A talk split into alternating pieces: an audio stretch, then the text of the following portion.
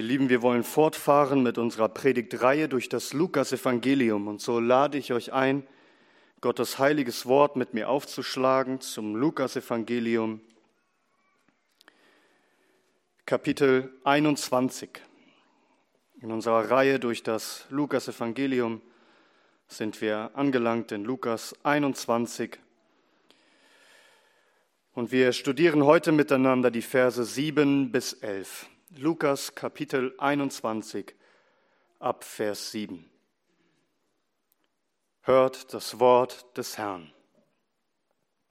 Sie fragten ihn aber und sagten, Lehrer, wann wird denn das sein und was ist das Zeichen, wann dies geschehen soll? Er aber sprach, Gebt acht, dass ihr nicht verführt werdet, denn viele werden unter meinem Namen kommen und sagen, ich bin es, und die Zeit ist nahe gekommen, geht ihnen nicht nach. Wenn ihr aber von Kriegen und Empörungen hören werdet, so erschreckt nicht, denn dies muss zuvor geschehen, aber das Ende ist nicht sogleich da. Dann sprach er zu ihnen, Nation wird sich gegen Nation erheben und Königreich gegen Königreich und es werden große Erdbeben sein und an verschiedenen Orten Hungersnöte und Seuchen, auch Schrecknisse und große Zeichen vom Himmel wird es geben. Amen. Lasst uns den Namen des Herrn anrufen im Gebet. Wir preisen dich, den Allerhöchsten, und wir rühmen und verherrlichen dich, den ewig Lebenden, dessen Herrschaft eine ewige Herrschaft ist und dessen Reich währt von Generation zu Generation. Herr, wir beten dich an. Und wir bitten dich, Herr, dass wir dich fürchten, dass wir dich erkennen und dass wir verstehen, dass du regierst über alles und jeden. Und so beugen wir uns auch jetzt vor deiner Majestät, vor deinem heiligen Wort, wollen wir hören. Und ich bitten, dass du zu uns sprichst, wie nur du es kannst, Herr, lebensverändernd. Sprich zu uns, du lebendiger Gott. Wir beten es in Jesu Namen. Amen. Amen. Nehmt gerne Platz. Bevor unser Herr Jesus Christus ans Kreuz ging, um zu sterben für unsere Sünden, lehrte er die letzten Tage seines Lebens hier auf Erden im Tempel. Wir hörten, wie er den Tempel reinigte, wir hörten, wie er im Tempel lehrte. Und am Ende dieser Zeit, so hörten wir das letzte Mal, sprach er etwas aus, was alle schockierte.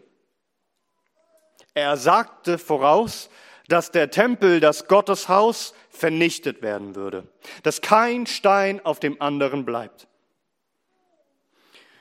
Wir haben für uns diese Lektion daraus gelernt, dass man ein noch so prächtiges Gotteshaus bauen kann und darin einen noch so aufwendigen Gottesdienst feiern kann. Gott hasst es und er vernichtet es, wenn es nicht von Herzen geschieht, in wahrer Buße, im wahren Glauben, zur wahrer Gottes Verherrlichung. Und wir haben verstanden, dass uns das zur Selbstprüfung leiten sollte. Wir sollten uns fragen, feiern wir einen Gottesdienst, der wirklich Gott verherrlicht? Bist du hier und erst Gott in Geist und in Wahrheit oder kommst du ihm nahe mit deinen Lippen, aber dein Herz ist fern von ihm?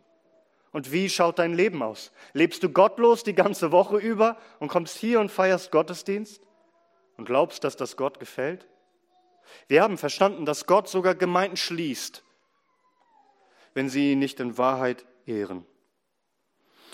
Wir hörten, dass Christus sagt, der Tempel wird vernichtet und kein Stein bleibt auf dem anderen. Und natürlich wollen die Leute sogleich was wissen? Wann passiert das und woran erkennen wir, wann das genau passiert? Dieselbe Frage würden auch wir stellen. Vers 7. Sie fragten ihn aber, und sagten, Lehrer, wann wird denn das sein? Und was ist das Zeichen, wann dies geschehen soll? Nun, Christus nennt jetzt seinen Jünger die Dinge, die vor der Zerstörung Jerusalems geschehen werden. Sie fragen, wann es geschieht, und sie fragen, welche Zeichen eintreffen werden, die diesen großen und schrecklichen Moment ankündigen werden. Denn den Juden war klar, Gott bringt nicht solch ein Unheil über sein Volk, er wird nicht den Tempel zerstören, wenn er nicht vorher deutlich sein Volk gewarnt hat, dass es geschehen wird. Also wann wird der Tempel zerstört und welche Zeichen werden eintreten vor der Tempelzerstörung? Und Christus gibt hier eine glasklare Antwort. Was er sagt, ist unmissverständlich. Er nennt mehrere Dinge, die eintreten werden, bevor der Tempel zerstört wird. Wir sehen also diese prophetischen Voraussagen unseres Herrn Jesus Christus und wir wollen uns die Schritt für Schritt anschauen und ja, uns die ersten Zeichen oder die ersten Dinge, die geschehen soll, heute anschauen und dann nächstes Mal weitermachen. Wir wollen uns heute vier Dinge anschauen, nämlich erstens Verführungen, zweitens Kriege, drittens Katastrophen und viertens Zeichen. Wir werden uns anschauen, dass alle diese Dinge, die Christus hier voraussagt, erfüllt wurden. Dass jede einzelne Voraussage, die er hier trifft, eingetroffen ist. Dass sich tatsächlich alles bewahrheitet, was Christus verkündigt. Wie möchte man das jetzt prüfen? Nun, wir werden natürlich in Gottes Wort schauen, in die Apostelgeschichte, was uns dort berichtet wird. Das ist Gottes Wort. Und dann schauen wir aber uns noch die Geschichtsschreiber an, die in dieser Zeit gelebt haben oder über diese Zeit geschrieben haben. Also wir reden hier von 30 nach Christus bis 70 nach Christus, der Tempelzerstörung. Was ist dort geschehen? Und in diesem Sinne haben wir heute vielleicht nicht ja eine Predigt im eigentlichen Sinne, sondern mehr eine Lehrstunde, eine Geschichtsstunde. Wir, wir können uns die Geschichtsschreiber anschauen, was sie gesagt haben, was in dieser Zeit passiert ist im Römischen Reich und auch in Israel. Und es gibt dort mehrere Werke, damit ihr auch selber das zu Hause prüfen könnt und auch nachschauen könnt, was die Leute dort gesagt haben, die ich euch gerne, die ich euch gerne vorstellen möchte. Das, äh, ich nenne sie euch, dass ihr euch das aufschreiben könnt. Ich kann die Bücher auch später dort hinten mal auslegen, falls ihr da gerne mal reinschauen wollt. Das ist einmal das bekannteste Werk Flavius Josephus, der jüdische Krieg, ein jüdischer Geschichtsschreiber, der die ganzen Jahre vor der Tempelzerstörung miterlebt hat und alles penibel aufgeschrieben hat, was in dieser Zeit passiert ist. Dann haben wir noch Tacitus. Tacitus war ein römischer Geschichtsschreiber, der hat zwei, vor allem zwei wichtige Bücher über diese Zeit geschrieben, einmal die Historien und einmal seine Annalen und auch dort alles genau erklärt, was in diesen Jahren sich zugetragen hat. Darüber hinaus noch Sueton, der hat die Biografien über die Kaiser geschrieben, was die so gemacht haben in dieser Zeit, was da alles passiert ist. Und wenn ihr das Ganze aus christlicher Perspektive lesen wollt, dann hat ähm, Eusebius von Caesarea, den nennt man den Vater der Kirchengeschichte, der hat später gelebt als 70 nach Christus. Aber der, ist, der erklärt quasi auch, was in dieser Zeit passiert ist. Und er bezieht sich in seinem Werk Kirchengeschichte, so den ersten Jahrhunderten, was in der Kirchengeschichte passiert ist, bezieht er sich vor allem auch auf Flavius Josephus und auch auf Tacitus. Also auch er hat in seiner Kirchengeschichte auf das zurückgegriffen, was andere Männer aufgeschrieben hat. Nun möchte ich aber klar betonen, dass das auch bei jedem wirklich ankommt. Wenn ich Geschichtsschreiber hier zitiere und uns sage, was sie aufgeschrieben habe, dann muss uns allen klar sein, dass das, was hier zitiert wird, nicht Gottes Wort ist. Also das ist nicht inspiriert, das ist nicht irrtumslos, das waren Menschen, die aus ihrer Perspektive aufgeschrieben haben, was dort erlebt wurde. Aber es ist nicht irrtumslos. Es ist nicht frei von tendenziöser Berichterstattung und so weiter. Ja? Wir können uns einzig und allein vollkommen auf Gottes inspiriertes und irrtumsloses Wort verlassen, aber wir schauen sozusagen in die Tageszeitung dieser Zeit und schauen, was sie uns berichten, was dort geschehen ist. Und ich kann euch sagen, diese 40 Jahre zwischen 30 nach Christus, also der Zeit, wo Christus ungefähr diese Worte ausgesprochen hat, ja, und 70 nach Christus, diese 40 Jahre sind unfassbar gewesen, wie ein tobendes Meer so als würde man sagen, die ganze Welt ist aus den Fugen geraten. Also, schauen wir uns an, was Christus hier ankündigt und was passiert ist. Fangen wir an erstens mit Verführung. Vers 8. Er aber sprach, gebt acht, dass ihr nicht verführt werdet, denn viele werden unter meinem Namen kommen und sagen, ich bin es. Und die Zeit ist nahe gekommen, geht ihnen nicht nach. Also das Erste, was Christus seinen Jüngern sagt, ist, dass sie aufpassen wollen, dass sie wirklich acht, dass sie sich in Acht nehmen sollen, dass sie sich nicht verführen lassen, dass sie sich nicht hinters Licht führen lassen, nicht listig, ja getäuscht werden und reingelegt werden. Und die Gefahr war groß. Christus sagt, dass viele unter seinem Namen kommen werden, die sagen werden, Egoemie, ich bin es, ich bin der Christus. Die Zeit ist nahe gekommen, dass die messianische Herrschaft jetzt, die ist angebrochen und die Römer werden besiegt und Gottes Reich wird auf Erden sichtbar aufgerichtet. Sie bringen die Erlösung. Christus sagt, glaubt ihn nicht, folgt ihn nicht. Egal, wo sie euch hinrufen, vor allem machen sie es gerne in der Wüste, glaubt ihn nicht, folgt ihn nicht, lasst euch nicht mit fortreißen. Verstehst du, wenn Christus das hier sagt, dann ist da schon etwas drinne impliziert. Nämlich was? Dass er nicht mehr da sein wird. Dass er die Jünger verlässt. Er wird sterben, er wird auferstehen, er wird zum Himmel auffahren und er wird nicht mehr da sein in sichtbarer Form auf Erden.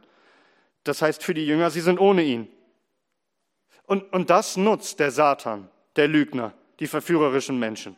Sie werden nun unter seinen Namen kommen, als seien sie er. Ist das passiert, bevor der Tempel 70 nach Christus zerstört worden ist? Ja, in der Tat, und nicht zu wenig. Genauso wie Christus es gesagt hat.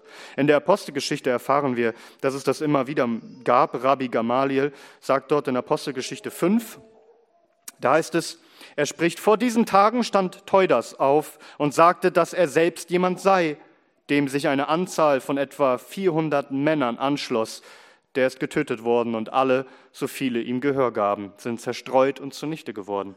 Danach stand Judas, der Galiläer, auf in den Tagen der Einschreibung und machte das Volk abtrünnig sich nach. Auch der kam um und alle, so viele ihm Gehör gaben, wurden zerstreut.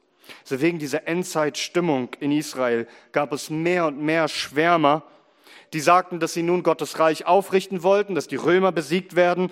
Und letztendlich sind sie alle bei diesem Versuch umgekommen. Josephus, der jüdische Geschichtsschreiber, er sagt Folgendes, hör mal. Als Flados Prokurator in Judäa war, überredete ein Betrüger namens Teudas, von dem wir gerade gehört haben, eine sehr große Menge, ihm mit Hab und Gut an den Jordan zu folgen. Er gab sich nämlich als Prophet aus und behauptete, er werde mit seinen Worten den Fluss teilen und ihnen einen leichten Durchgang ermöglichen. Mit solchen Worten täuschte er viele. Doch Phadus ließ ihnen ihre törichte Freude nicht, sondern schickte gegen sie eine, ein Schwadron Reiter, welche sie unerwartet überfiel und viele teils tötete, teils lebendig gefangen nahm. Dem Teudas, der ebenfalls lebendig in ihre Hand fiel, schnitten sie den Kopf ab, um ihn nach Jerusalem zu bringen. So Teudas war ein, ein Verführer, ein falscher Messias. Wer ihm folgte, wurde umgebracht. Und dann wird uns noch von einem sehr heftigen Fall berichtet in Apostelgeschichte 21, Vers 38. Da wird Paulus vor dem Statthalter Felix gebracht und, und er geht erstmal davon aus, dass, weil da so viel Tumult ist, dass Paulus doch dieser Ägypter sein muss. Da ist es in Apostelgeschichte 21, Vers 38. Da sagt Felix, du bist also nicht der Ägypter, der vor diesen Tagen eine Empörung gemacht und sich und die 4000 Mann Sikaria in die Wüste hinausgeführt hat? Was, was, was war da los? Das ist das Einzige, was wir hier erfahren in diesem Vers über diesen, ja, über diesen Vorfall. Und Josephus berichtet uns darüber und er sagt, es traten Irrgeister und Verführer auf, welche unter der Maske prophetischer Begnadigung es nur auf Neuerung und Umwälzung angelegt und durch ihre Reden das Volk in eine rasende Begeisterung hineinversetzten. Sie führten es in die Wüste hinaus mit dem Versprechen, dass Gott ihnen da selbst verschiedene Wunderzeichen zum Unterpfand ihrer Befreiung, also von den Römern, kundtun werde. Da diese Bewegung dem Felix als eine Vorbereitung auf den vollständigen Abfall erschien, so ließ er gegen sie eine Abteilung Reiterei, äh, ja, Reiter und schwer bewaffneten Fußvolks ausrücken und eine große Masse aus ihnen zusammenhauen. Ein noch empfindlicherer Unglücksschlag traf die Juden mit dem Auftreten des falschen Propheten aus Ägypten. Es kam nämlich ein Zauberer in das Land, der sich das Ansehen eines Propheten gab und bei 30.000 betörter Anhänger um sich scharte. Diese führte er nun aus der Wüste auf den sogenannten Ölberg, willens von da sich den Eingang in die Hauptstadt mit Gewalt zu erzwingen. Nach Überwältigung der römischen Besatzung seine Herrschaft dem Volk darin aufzunötigen und mit Hilfe seiner bewaffneten Begleitung, die ihn hereinbrachten, auch zu behaupten. Felix wartete aber seinen Angriff nicht erst ab, sondern warf sich mit warf sich ihm mit seinen römischen schwer bewaffneten entgegen und ward auch bei dieser Abwehr von dem ganzen Volke so wirkungsvoll unterstützt, dass aus dem sich nunmehr entspinnenden Treffen der Ägypter sich nur mit wenigen Anhängern retten konnte, während die meisten davon in Stücke gehauen oder gefangen genommen wurden. Die übrigen Scharen flohen auseinander und jeder suchte sein schützendes Heim zu gewinnen. Also dieser dieser Mann, der aus Ägypten kam, der sich ausgab als Erlöser, der nun sagte, er will die Römer besiegen, der hat viele tausende Menschen um sich geschart. Er wurde niedergemetzelt. Nein, nicht er, er konnte fliehen. Aber all die Menschen, die ihm nachgefolgt sind, Sie wurden niedergemetzelt. Darum dachte Felix erst, Paulus, bist du dieser Ägypter? Also ihr seht, warum es so gefährlich ist, diesen, diesen falschen Propheten, diesen falschen Messiasen zu folgen. Man wird getötet, man wird hingerichtet. Folgt ihnen nicht. Fallt nicht darauf rein. Es sind falsche Christusse. Viele werden kommen. Und wir wissen ja nur von diesen paar, die hier aufgeschrieben sind. Josephus beschreibt dann noch später, als es wirklich darum ging, dass der Tempel zerstört wurde, da ist die Rede davon, dass 6000 Menschen, darunter viele Frauen und Kinder, umkamen im Tempel, weil sie nämlich glaubten, im Tempel seien sie sicher. Und wer hat ihnen das gesagt? Hör mal. Die Schuld an ihren elenden Tode trug ein falscher Prophet, der gerade an diesem Tage dem Volke in der Stadt feierlich erklärt hatte, es sei Gottes Wille, dass sie auf die Tempelhallen hinaufsteigen sollten, um dort die Wunderzeichen seiner rettenden Allmacht zu erfahren. Und Josephus fügt hinzu, überhaupt gab es damals viele solcher Propheten, welche von den Tyrannen angestiftet und unter dem Volk geschickt wurden, um es zum standhaften Vertrauen auf die Hilfe Gottes zu ermuntern und auf diesem Wege zu erreichen, dass die Leute nicht zu viel überliefen, also zu den Römern, und dass jene, die schon über alle Furcht und Bedenklichkeit hinweg waren, doch wenigstens von der Hoffnung noch in der Stadt zurückgehalten würden.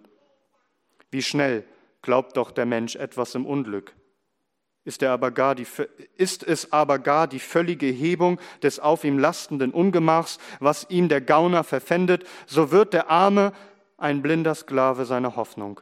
Auf solche Art ließ sich damals das unglückliche Volk von seinen Verführern und falschen Gottesgesandten gängeln.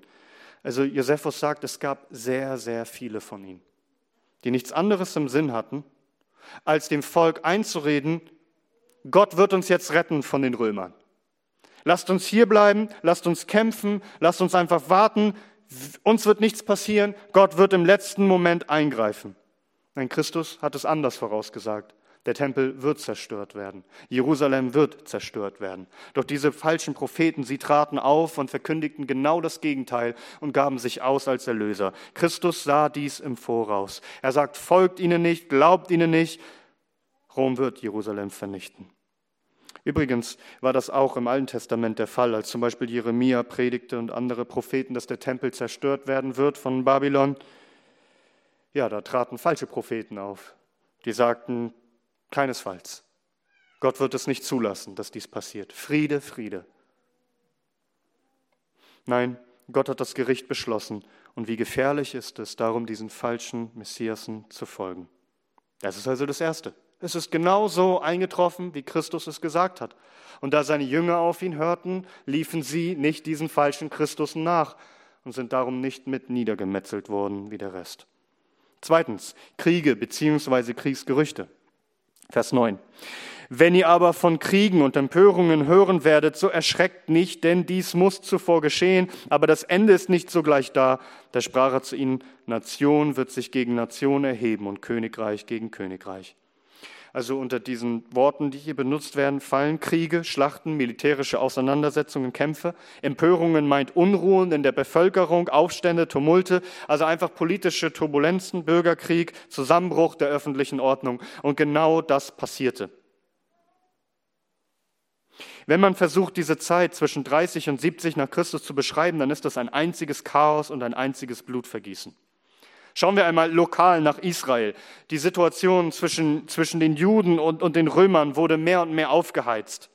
Caligula, das war ein römischer Kaiser von 37 bis 41, der war völlig durchgedreht. Er hatte vor, im Tempel in Jerusalem im Grunde seinen Kaiserkult einzuführen und dort eine, eine Statue von sich aufstellen zu lassen, damit die Juden ihn anbeten. Und Josephus beschreibt das, dass dass er nicht ablassen wollte davon, dass die Juden sich daran halten. Und er schickt dort seinen Herrführer hin, dass er, dass er diese Statue dort aufrichten soll. Aber, aber die, die Juden, die, die wollen es nicht mitmachen. Sie, sie, sie wollen eher sterben, als dass das passiert. Und, und Josephus, er, beschreibt, er schreibt dort, er benutzt tatsächlich auch dieses selbe Wort von Kriegsgerüchten. Jetzt kann ganz Israel untergehen. Jetzt ist der Kaiser gegen uns aufgebracht. Und und in letzter Sekunde im Grunde ist es so gewesen, dass, dass der Herrführer sich sogar dagegen stellte, gegen die Anordnung des Kaisers. Und der Kaiser, Gott sei Dank, einfach starb. und ein anderer wurde eingesetzt und, und es wurde nichts aus diesem Krieg und aus diesen Kriegsgerüchten. Aber, aber ganz Israel musste unter diesen Kriegsgerüchten leben und, und sie dachten, jetzt ist schon das Ende gekommen und so gab es Unruhen immer und immer wieder. Im Grunde war das alles ein Pulverfass.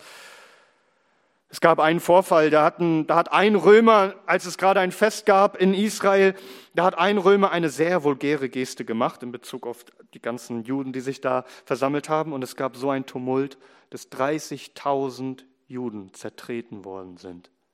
Und das Geschrei war groß in Jerusalem. Es waren Unruhen, Tumulte, eine nach dem anderen.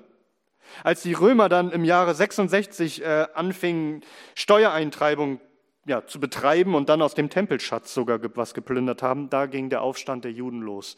Im Jahre 66 reden wir davon, dass der jüdische Aufstand begann und, und die Juden haben gesagt, okay, jetzt opfern wir nicht mehr für den Kaiser, also jetzt werden wir nicht mehr Fürbitte für ihn leisten und das war ein Affront für, für Rom. Also Nero, der Kaiser Nero sandte dann Vespasian und seinen Sohn Titus nach Jerusalem. Nero starb dann, Vespasian wurde Kaiser und Jerusalem wurde eingenommen und wir beschäftigen uns damit dann nochmal ganz intensiv. Aber im Grunde gab es dann dort eine Zeit, als die, als die Römer gekommen sind, wo sie gesagt haben, eigentlich brauchen wir gar nicht gegen die Juden kämpfen, wir müssen nur warten, die werden sich gegenseitig abschlachten. Sie werden sich gegenseitig töten. Denn in dieser Zeit, wo die Römer angriffen, gab es verschiedene Gruppen unter den Juden, radikale und gemäßigte, moderate. Sie konnten sich nicht einigen, wie sie jetzt mit der Situation umgehen sollten. Und darum töten, töteten sie sich einfach alle gegenseitig und füllten die heilige Stadt und den Tempelbereich mit Leichen. Sogar die Priester wurden umgebracht.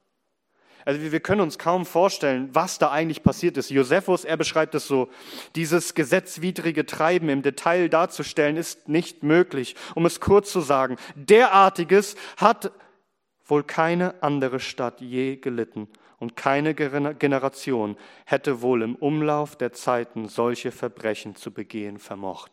Also die Verbrechen, die die Juden an sich selbst begangen haben.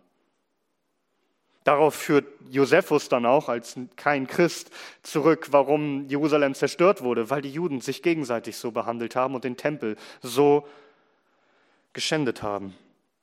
Dann kamen die jüdischen Aufstände, überall waren Tumulte, Auseinandersetzungen, aber wie gesagt, nicht nur lokal im Land, sondern der römische Geschichtsschreiber Tacitus, der um diese Zeit 70 nach Christus gelebt hat, er beschreibt es ganz ähnlich, wie Christus es hier sagt, wenn Christus spricht, Nation wird sich gegen Nation erheben und Königreich gegen Königreich. In seiner Einleitung zu seinem Buch Historien, da, will er, da sagt er, welche Zeit er behandeln will. Und er, er sagt dort in seiner Einleitung, diese Zeit, die er behandeln will, ist voller Unglücke, geprägt von schrecklichen Schlachten, von Bürgerkriegen zerrissen und selbst in Friedenszeiten schreckliche Zeit. Vier Fürsten, also vier Kaiser kamen um.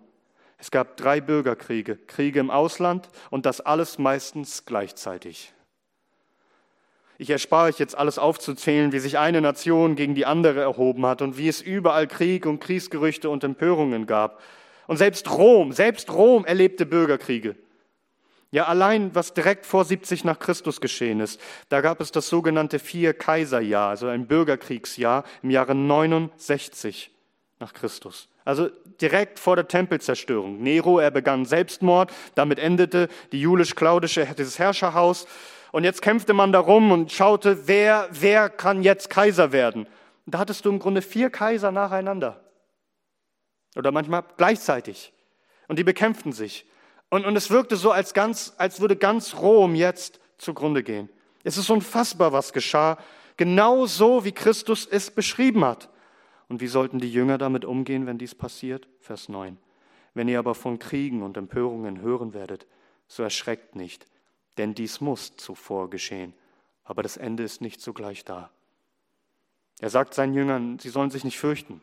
Sie sollen keine Angst haben. All dies muss so geschehen. Gott hat es verordnet, es ist geplant, es muss passieren, aber es ist noch nicht das Ende.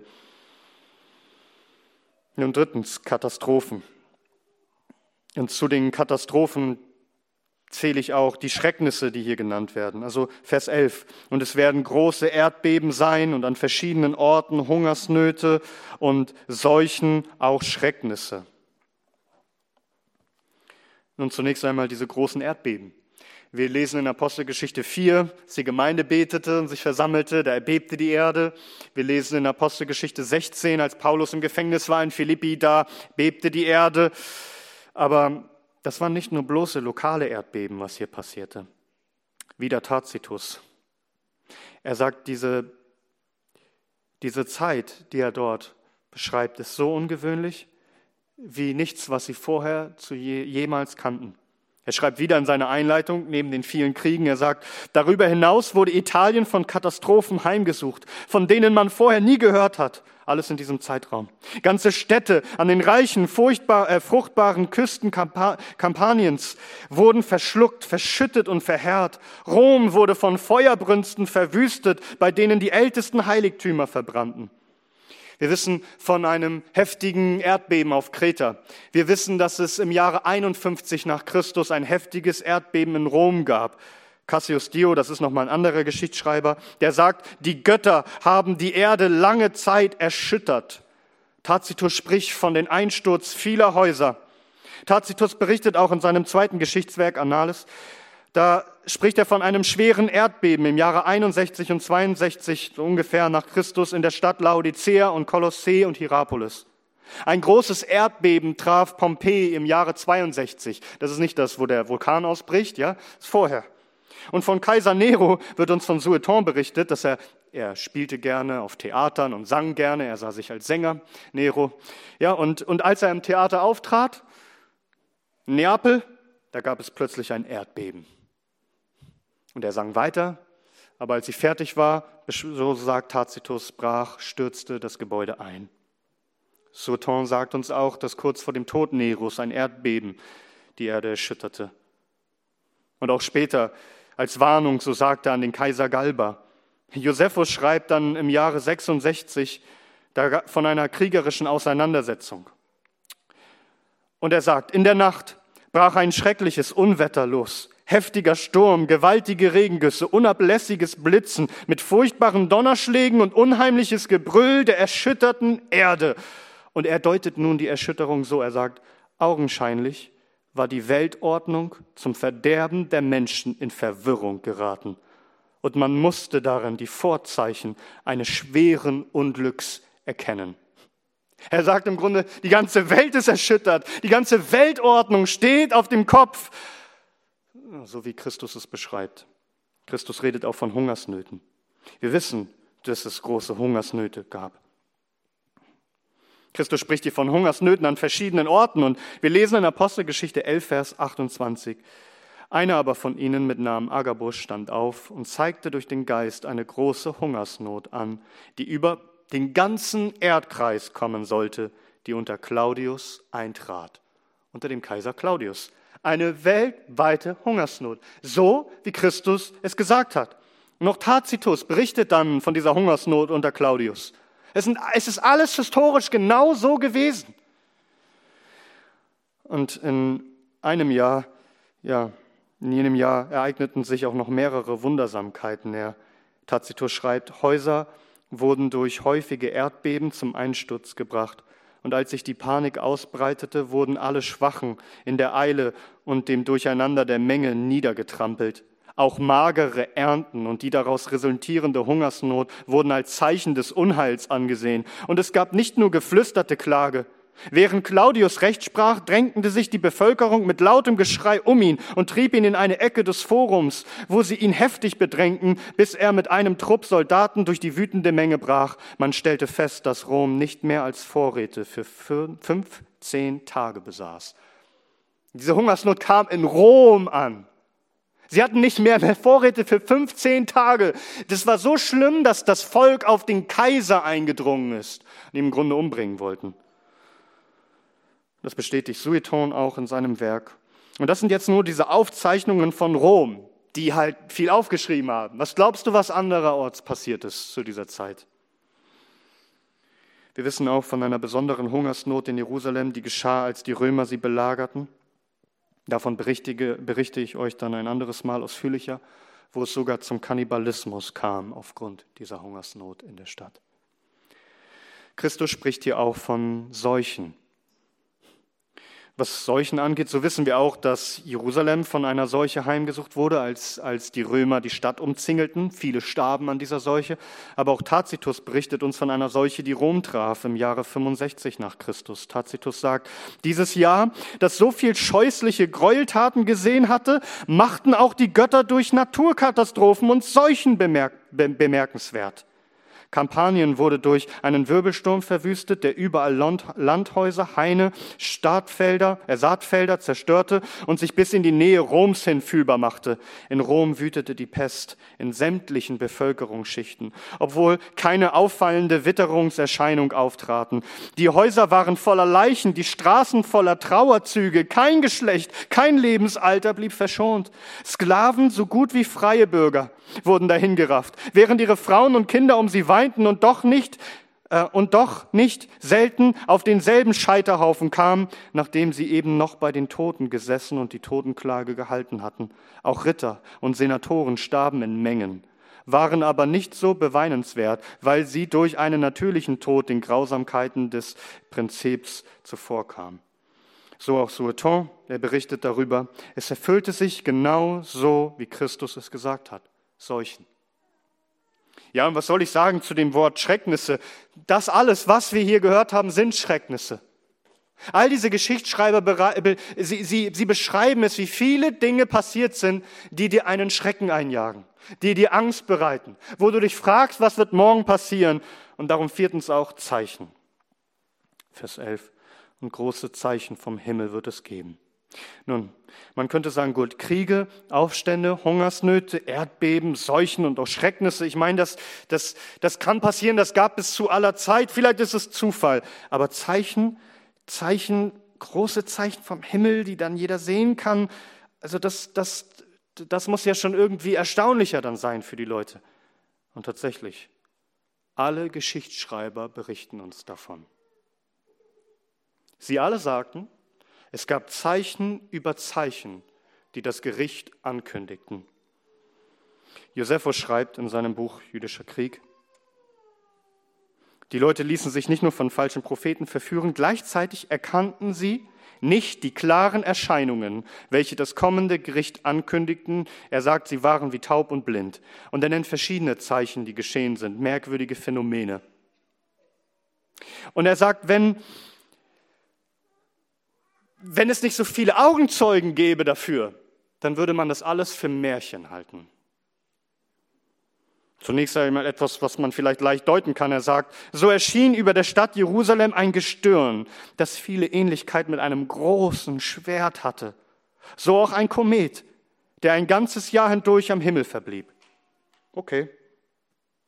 Und dann sagt er, vor Sonnenuntergang wurden nämlich hoch in der Luft über dem ganzen Land hinweg Kriegswagen und Heeresmassen sichtbar, welche durch die Wolken stürmte und die einzelnen Städte umschlossen. Er sagt, dafür gibt es viele Augenzeuge. Weiter geschah es am sogenannten Pfingstfeste, dass die Priester, als sie nach ihrer Gewohnheit noch im nächtlichen Dunkeln ins innere Heiligtum gingen, um ihre heiligsten Dienste zu verrichten, zunächst ein Getrabe und Stampfen, wie sie erzählten, dann aber auch die Stimme einer großen Menge vernommen, die da riefen, lasset uns von dannen ziehen. Und das sind jetzt nur ein paar Beispiele von den Zeichen, die er hier aufführt. Und er deutet es als Warnung. Etwas Schreckliches steht uns bevor. Auch Tacitus berichtet über diese Dinge, über Jerusalem. Und er berichtet auch allgemein über das römische Reich. Er sagt, außer diesen mannigfaltigen Schicksalsschlägen des menschlichen Geschicks gab es Wunderzeichen am Himmel und auf der Erde, warnende Blitze und sonstige Ankündigungen kommender Ereignisse, frohe und traurige, zweifelhafte und offenkundige. Denn noch nie haben härtere Schläge des römischen Volkes nie so untrügliche Zeichen dargetan, dass die Götter nicht unsere Sicherheit, sondern unsere Bestrafung wollen. Oder einfacher ausgedrückt, Tacitus sagt, es ist so viel Schreckliches passiert, es gibt so viele Ereignisse im geballten kurzen Zeitraum, so viele Unglücke, so viele wundersame Zeichen, dass es für ihn klar war, das hat es noch nie gegeben und es bedeutet nur eins, die Götter werden uns strafen. So aus seiner heidnischen Perspektive. Tacitus hat dann auch einen extra Abschnitt über so merkwürdige Zeichen, die die Römer Angst einjagten. Und, und Sueton, er sagt uns, als dieser Komet erschien, Nero hatte solche Angst, dass er abends Menschenopfer darbrachte vor den Vornehmsten der Römer, um den Zorn der, der Götter zu besänftigen, weil er verstand, dass etwas passieren würde. Es waren besonders dann diese Jahre, als Nero anfing, die Christen zu verfolgen, darüber werden wir noch mal genauer hören, bis zur Tempelzerstörung, die besonders hässlich und heftig waren.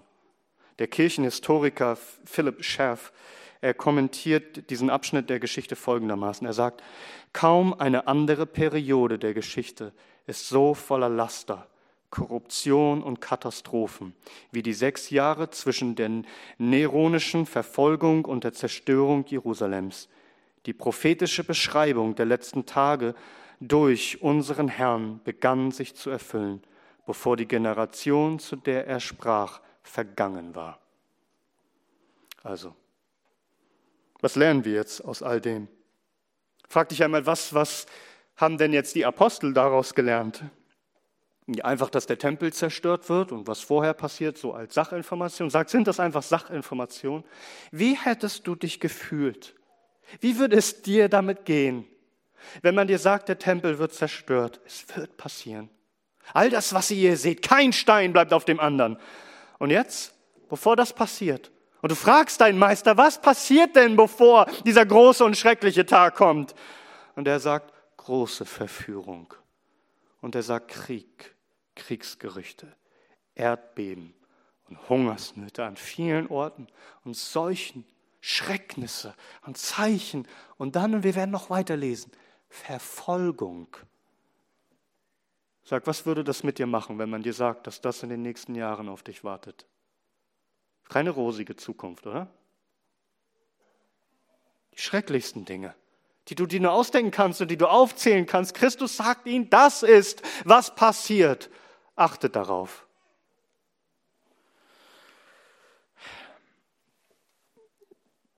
Nun, was wollen wir als Jünger Jesu daraus lernen? Was, was sollten die Jünger daraus lernen? Und zunächst einmal, dass Christus der Herr ist über die Geschichte. Und alles trifft ein, was er sagt, das eintreffen soll. Er ist der Herr, bis ins Detail. Sein Wort ist absolut glaubwürdig und ernst zu nehmen. Und wenn das hier stimmt, was hier steht, ja, dann wird auch der Rest stimmen. Und wenn das mit diesen Flüchen doch stimmt, dann wird auch alles stimmen in Bezug auf seine Segnungen. Für alle, die da an ihn glauben und sich bekehren und Rettung bei ihm suchen. Für jeden, der da umkehrt von seinen bösen Wegen und sich unterwirft diesem König und glaubt an seine Herrschaft. Der wird Vergebung all seiner Sünden haben und das ewige Leben. Sein Wort ist wahr bis ins kleinste Detail hinein. Glaubst du diesem Herrn? Du musst verstehen, wenn ich sage, sein Wort trifft ein, dann meine ich damit nicht bloß, Christus ist sowas gewesen wie so ein Nostradamus, ein angeblicher Hellseher, der mal in die Zukunft schauen konnte. Nein, du verstehst nicht, Christus schaut nicht in die Zukunft, er bestimmt die Zukunft. Er ist der Herr der Geschichte. Es heißt in Daniel Kapitel 4, als Nebukadnezar endlich aufwacht aus seinem Wahn, weil Gott ihn bestrafte. Und am Ende der Tage erhob ich, Nebukadnezar, meine Augen zum Himmel. Und mein Verstand kam mir wieder. Und ich pries den Höchsten. Und ich rühmte und verherrlichte den ewig Lebenden, dessen Herrschaft eine ewige Herrschaft ist. Und dessen Reich von Geschlecht zu, zu Geschlecht währt. Und alle Bewohner der Erde werden wie nichts geachtet.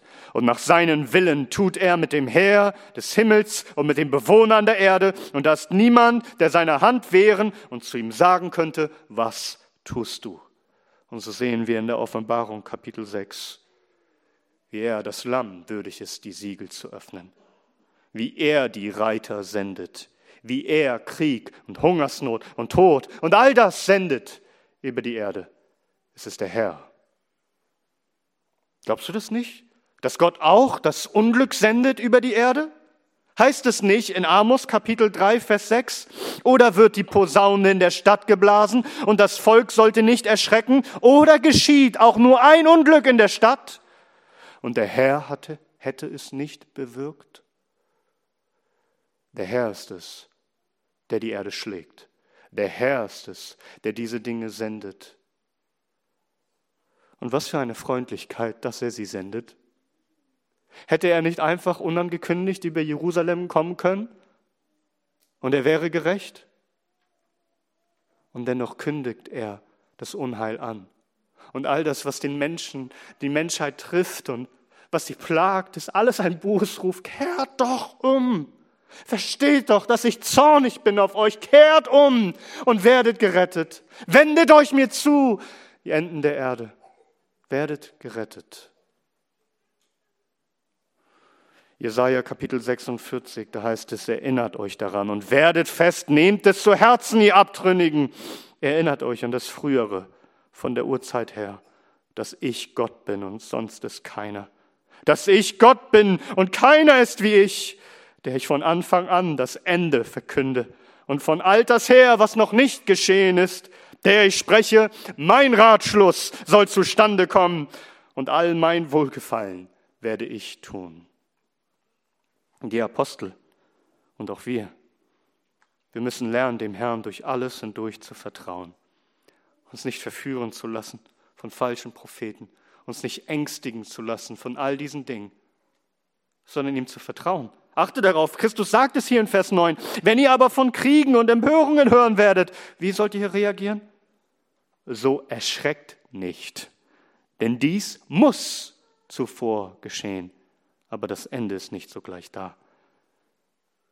Bei all den Schrecknissen, bei Kriegen, wo, wo du damit rechnen musst, dass, dass die Römer nun kommen und das ganze Land vernichten, erschreckt nicht. Habt keine Angst. Fürchtet euch nicht. Warum denn? Weil dies muss geschehen. Es ist alles von Gott verordnet. Es ist ein göttliches Muss. Er hat alles völlig unter Kontrolle. Oh, erschreckt nicht, fürchtet euch nicht. Es muss geschehen. Gott ist gar nichts außer Kontrolle geraten.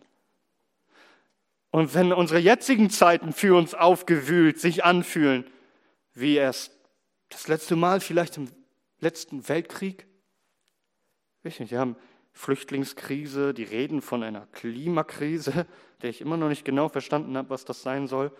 Und dann eine Corona-Krise und Russland-Ukraine-Krise und Gas, Strom, Knappheit und Lebensmittelknappheit und und jetzt ist die Zeit gekommen, wo sogar seriö seriöse Medien von einem möglichen Blackout sprechen und, und die Leute haben Angst.